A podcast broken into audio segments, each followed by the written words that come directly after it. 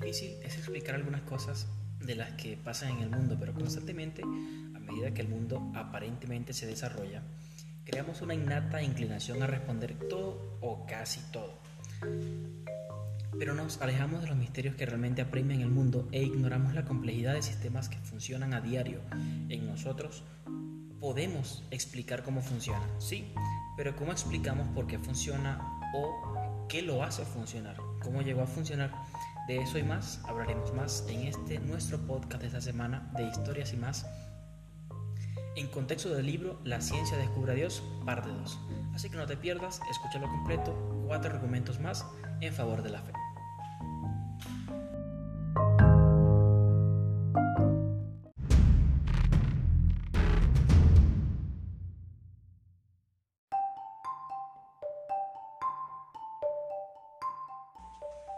Disculparme, comenzaré disculpándome porque se supone que el miércoles iba a salir eh, este segundo, segunda parte del capítulo del podcast de la ciencia descubre Dios, pero tuve contratiempos, no pude grabar, mucho menos publicar, estaba de viaje y en carretera no es fácil, no es cómodo. Sí puedes grabar en el teléfono, por supuesto, pero no tienes la comodidad de tener tu guion. Segundo, no tienes el micrófono que te permita una buena calidad de sonido, que eso es lo que más estoy buscando. Tengo ya desde que inicié el podcast buscando un buen sonido para que ustedes puedan disfrutar de este podcast. Una segunda cosa que les quiero decir y recomendar es que puedan consumir este podcast de una correcta forma.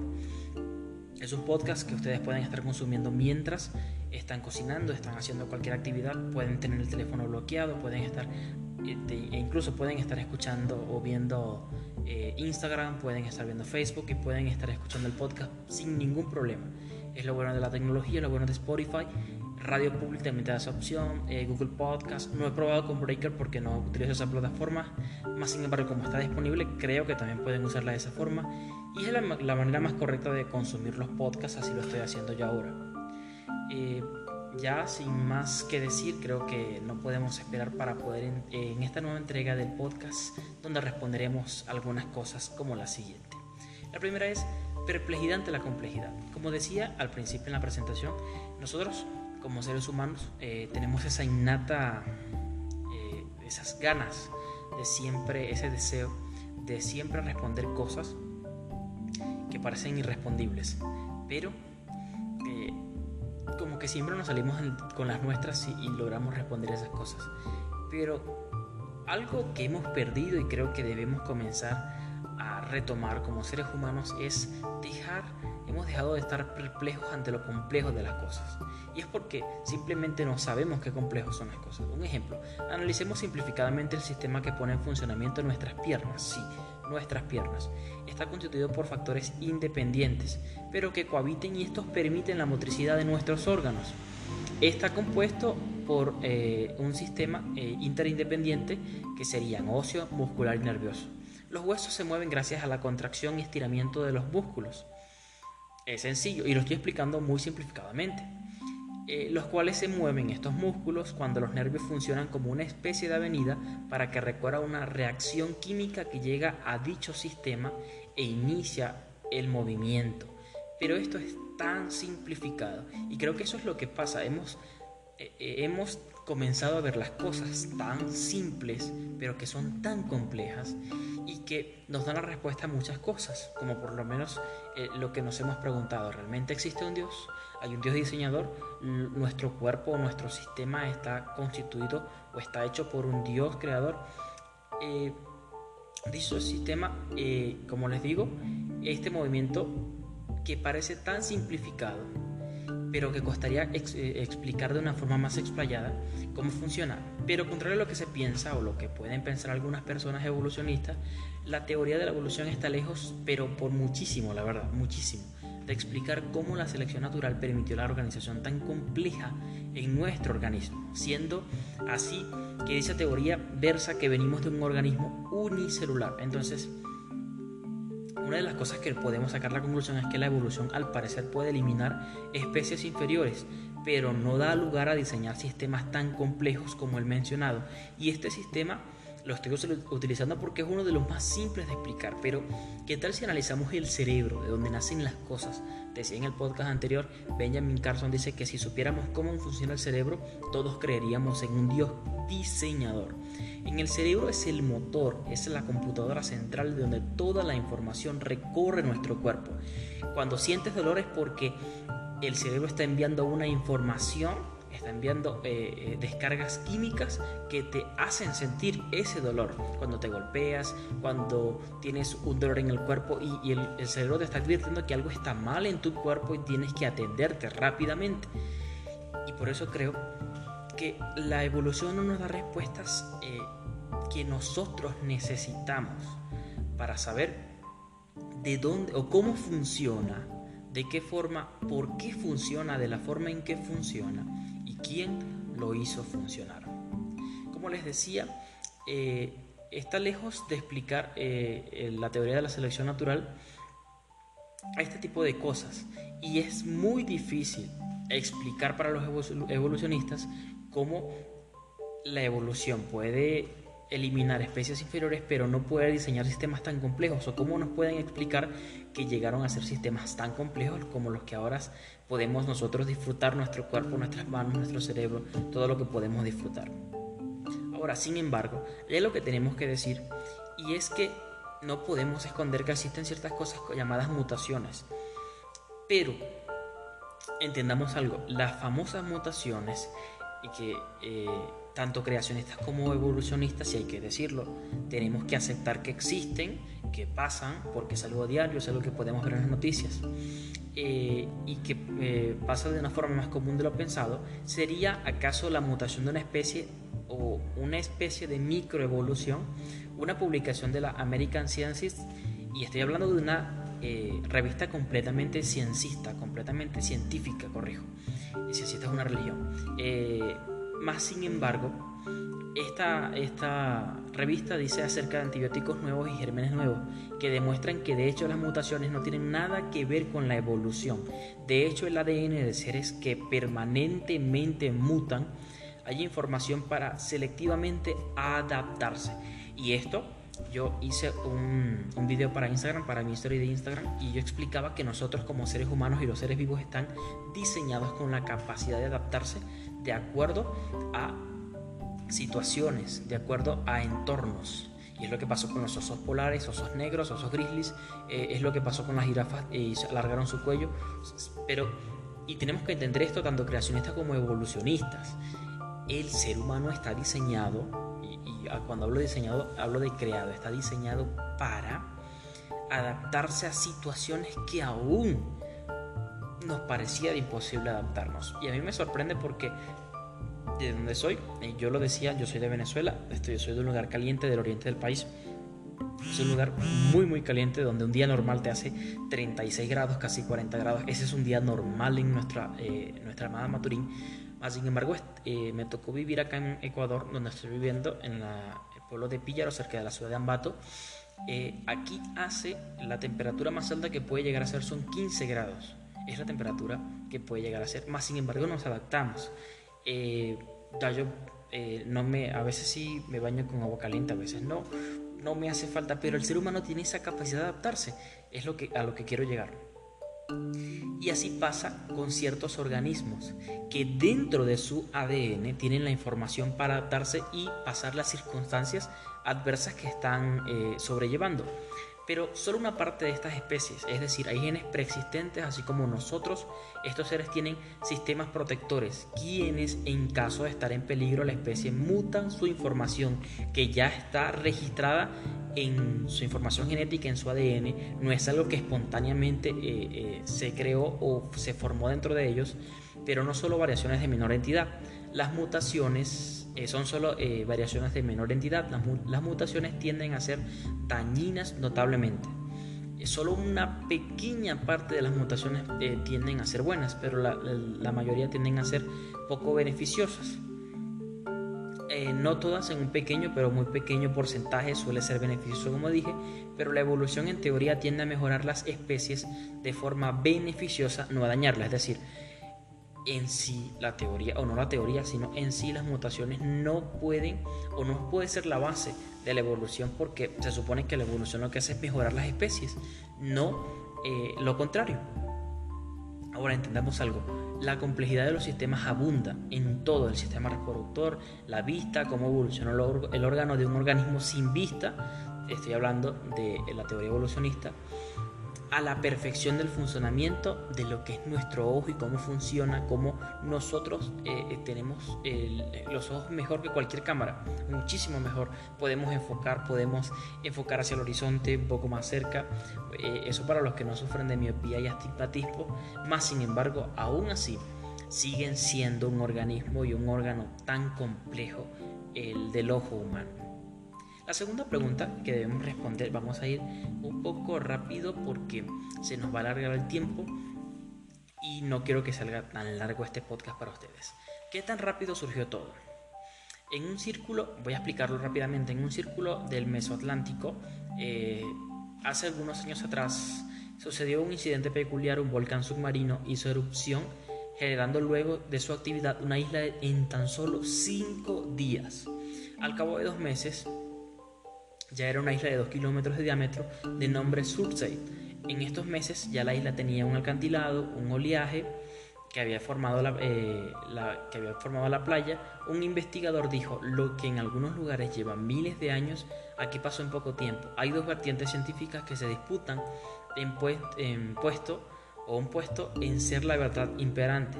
Una es el catastrofismo eh, y es decir, hay eventos rápidos y a nivel calamitoso que crearon la situación geológica de la Tierra. Ejemplo, el diluvio. Y otro es el uniformismo, es decir, todo lo que pasa en la Tierra es el proceso de millones de años. Yo solo voy a abarcar acá eh, la, primer, la primera teoría que sería el catastrofismo. Eh, disculpen, es un poco difícil de mencionar, pero voy a abarcar solamente esta teoría porque ya el uniformismo, de hecho, eh, nos lo dan a veces en el bachillerato o en la universidad de acuerdo a la carrera que estudiemos. Hay además eh, un ejemplo muy muy muy claro en Washington, una zona llamada eh, Channel Setland, se llama así más o menos, ya le voy a explicar por qué el, nombre viene así.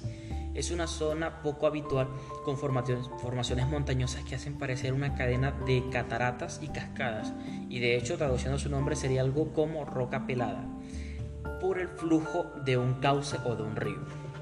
Lo más extraño es que en el lugar es un, lugar completamente árido y la pregunta es cómo se formó, por qué está allí y de qué forma se formó. Millones de años. Ah, hubo un científico muy joven, por cierto, y recordemos en la, en la versión pasada de nuestro podcast, decíamos que Isaac Newton también cuando era joven eh, hizo algunas postulaciones, algunos ensayos y fue rechazado porque era algo nuevo. Y a veces en la ciencia sucede eso y eso lo vamos a estar explicando unos minutos más adelante. Este científico llamado Harlem Briggs explicó un ensayo en el que sutilmente coqueteaba con la idea de que una inundación masiva y catastrófica había logrado lo que ya les expliqué que pasa en este lugar escribiendo que para esta formación se necesitaba cantidades prodigiosas de agua. Él estaba apoyando el, eh, la teoría que ya les mencioné flagrantemente. Esto fue controversial e iba en contra de lo que la teoría del uniformismo ya había establecido y había sentado sus bases en el mundo, de la ciencia sobre todo. Y en 1965 la Asociación Internacional para la investigación del cuartenario, decidió enviar una expedición al lugar a la, a la que no pudo ir este científico Brents.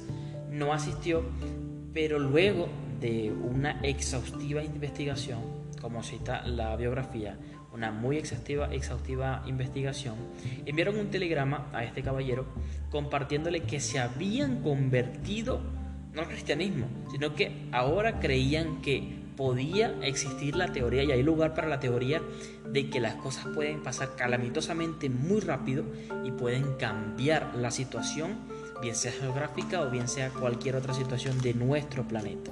Y creo que eh, esa respuesta para nosotros hoy podría, podría ser muy sencilla llegar a esa conclusión, pero para el tiempo de antes donde la ciencia no permitía no era tan flexible, era muy difícil llegar a esa conclusión para muchas personas.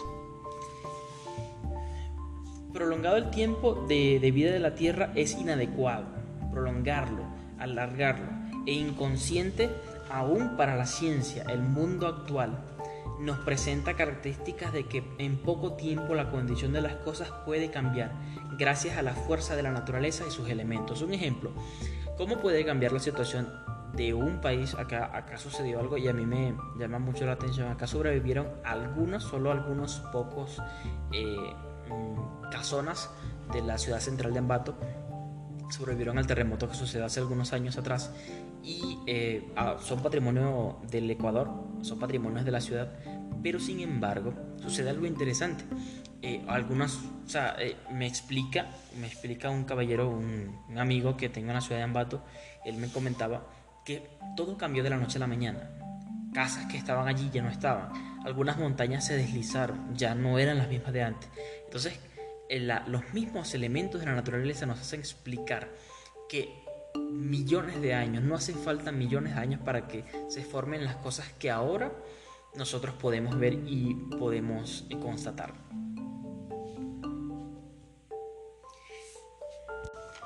Vamos con el tercer argumento, vamos a, tratar de soberamente hacerlo. Y modas en la ciencia. La ciencia tiene modismo, al igual que cualquier eh, eh, creencia o credo, religión, eh, política, tiene sus modismos, tiene sus formas y a veces entenderlo es difícil. Quiero que entiendan que esto no es un ataque a la ciencia, sino que es algo que pasa no solo en la religión, no solo en la ciencia, no solo en la política, pasa en cada lugar, hasta en la familia, como dice una canción, pasa hasta en las mejores familias.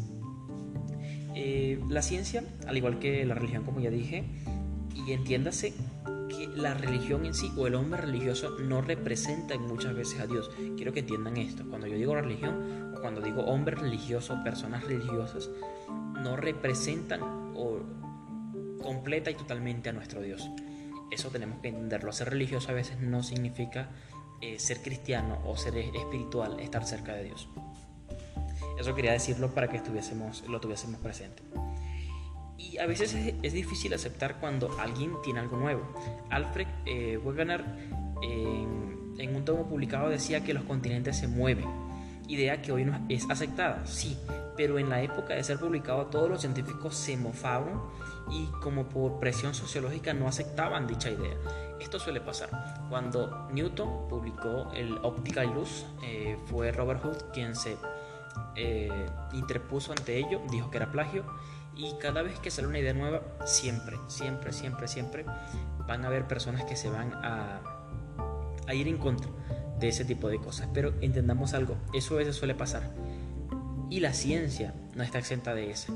Por esa razón a veces la ciencia tiene que abrir su mente, los científicos tienen que abrir su mente y entender que hay cosas que no pueden explicar ellos y que un Dios creador sí lo explicaría.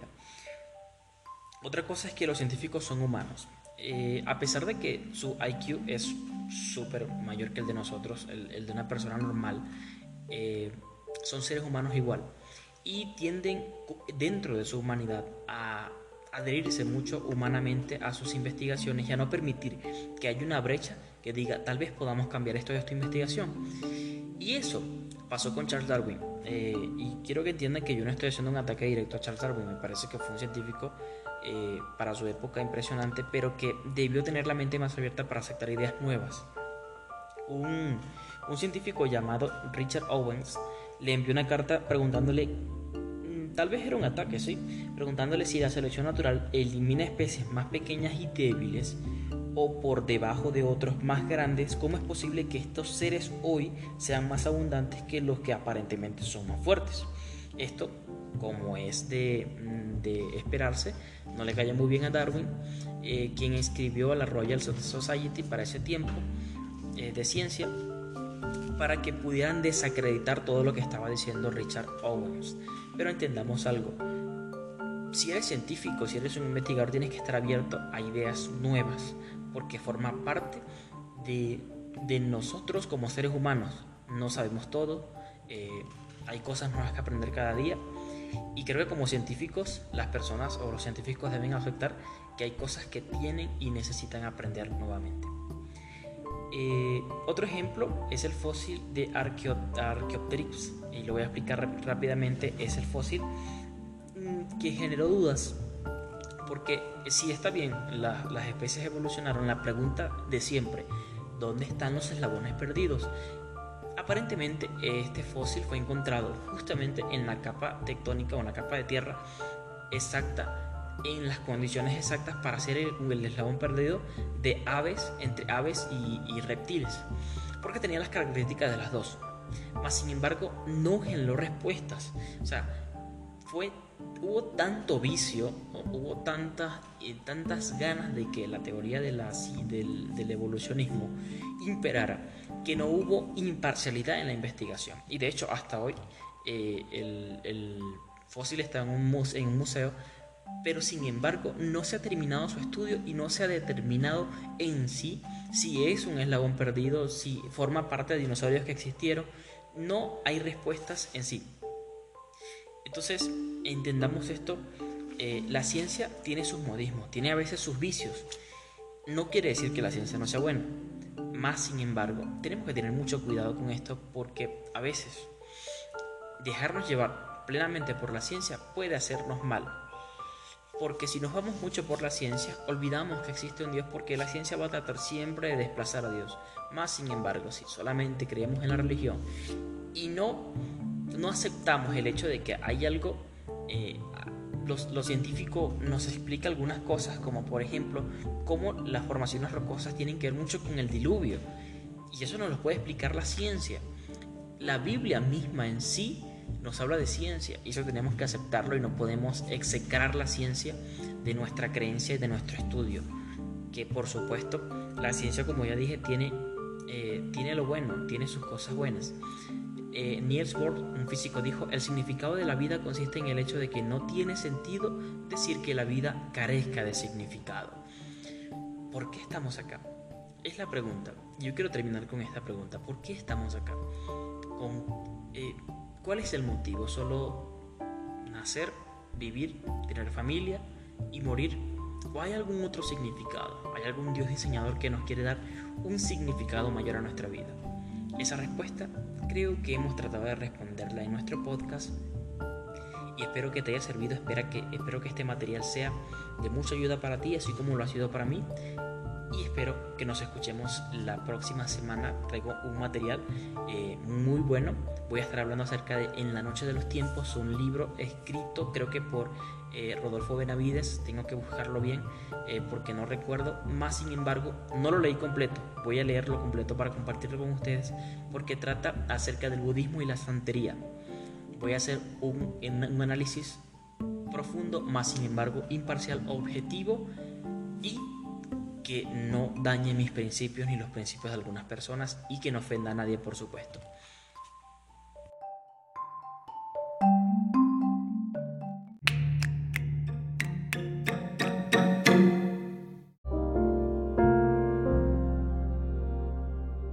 Quiero dejar como análisis para ustedes para esta semana un versículo que es hermoso en Salmo 119, 105 que dice, lámpara es a mis pies tu palabra y lumbrera a mi camino. Intentamos esto. La Biblia o la fe y la ciencia van de la mano. Y este libro nos dio 8, 7 argumentos, 8, yo le agrego uno más, eh, acerca de esto. Y creo que tenemos que entenderlo. Tenemos que entender que nuestra Biblia, la Biblia que leemos, como cristianos, algunas personas, si, tal vez, si tal vez alguien me escucha siendo cristiano, Em, la Biblia nos habla de ciencia. Y si hay una persona que tal vez es agnóstico, quiero que entiendas algo. Este libro puede explicarte muchas cosas, como por ejemplo cosas que tal vez no tengan respuesta, pero no te va a responder todo. La Biblia dice que hay misterios que no están guardados para nosotros, más sin embargo, Dios trata de respondernos todas las preguntas de la mejor manera, de la mejor forma. Por esa razón, esta semana te deseo el éxito completo, deseo que consumas bien este podcast y los podcasts que quieras escuchar están buenos en esta cuarentena, ah, tenemos tiempo para hacerlo y de hecho sin cuarentena también podemos hacerlo. Yo lo estoy haciendo sin cuarentena, consumiendo mi podcast en la cocina mientras estoy trabajando. Así que se lo recomiendo y les recomiendo que puedan pongan en práctica cada cosa que escuchen y cada cosa que vean y que les sea de beneficio. Muchas gracias, nos escuchamos la próxima semana.